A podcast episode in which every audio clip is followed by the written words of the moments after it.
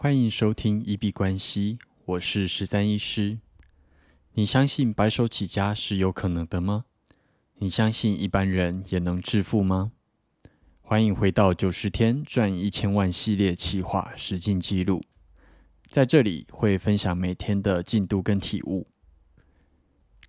那今天下午一样是回到诊所去上班，然后来就是赚取本金。那同时也听了不少的影片跟看书去做学习，然后晚上是很好的朋友的一个生日，然后我们就大概六个人去吃了餐酒馆。那其实，在做这样子的挑战的情况下，在前期本金有限，呃，像这样子的聚会应该是要尽量避开，但是在人际关系还有就是事业目标上面。我觉得这还是要取得一个很好的平衡，并不是所有事情都是非黑即白。呃，这也是我这两三年一直在修炼自己的东西，就是要取得它中间一个比较好的平衡。啊，看了古埃谢梦工的灰阶思考的这样子的一个想法，那就算是要省钱来累积本金，我觉得，嗯，在很好的朋友生日上，这样子的钱花出去的也是值得的。而且很久没有跟朋友聚聚，这样子聊一聊最近的近况，然后帮他做一个庆生，其实整个心态上面会开心很多，然后也会对于接下来的挑战有太有很大的帮助。但是如果是呃一味的追求自己快乐，然后完全把事业这边给忽略掉，那也是有点失去平衡。那这个平衡点大家都不太一样，所以还是要自己努力去探索跟找自己的平衡点。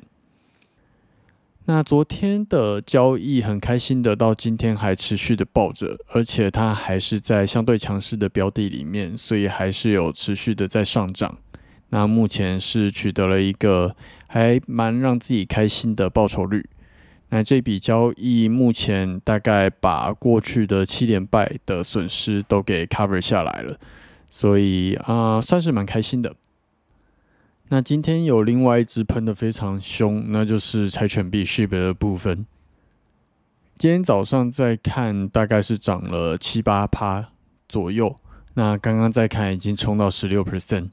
这是还蛮凶猛的一个涨势。那也有点可惜啦，因为在今天四五点的时候，以我喜欢的走势来说，这个应该要啊做得到。那甚至今天早上八九点起床的时候，也应该要稍微啊抓到这个趋势。那这样子的话，可能又会有一个还蛮不错的报酬标的。但是今天就是睡得比较晚，然后。好，其实真的很难说这笔单我到底做不做得到，因为说实在，它发动时间确实是半夜。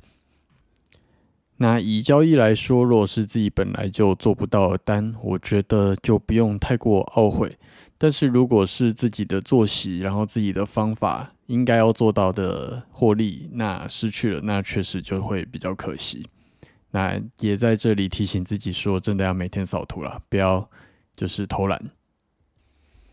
那今天在听啊 YouTube 影片的时候，有几个还蛮不错的体悟。首先是艾尔文的新的影片，它里面提到的不完美主义。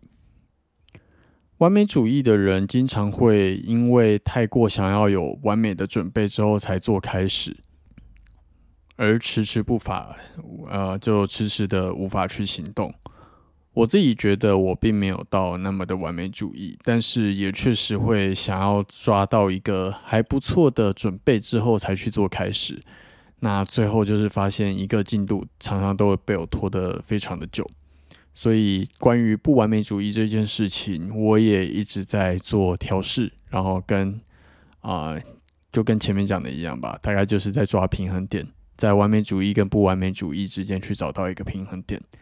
不是所有事情都要等等到完美了才去开始，而是开始了之后才会完美。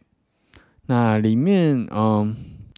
其实 Podcast 这个节目一开始啊，甚至现在，我保持的观念也还是一样。当初在开始录第一集之前其实也是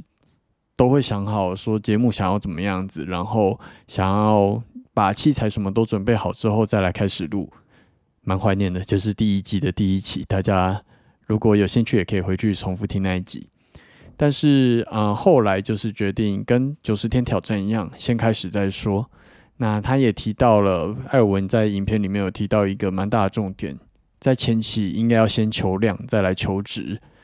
因为我们经常会去太过于刁钻细节，但是那些细节说不定对于节目整体来讲，并没有那么大的差异。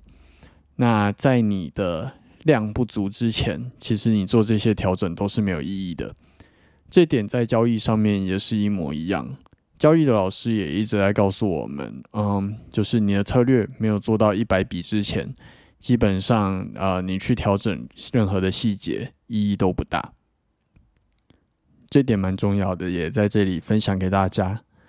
啊，还有一句话，今天听到也觉得非常的有感悟，那就是他说：“人生短暂到不应该去打安全牌，人生短暂到不该打安全牌。”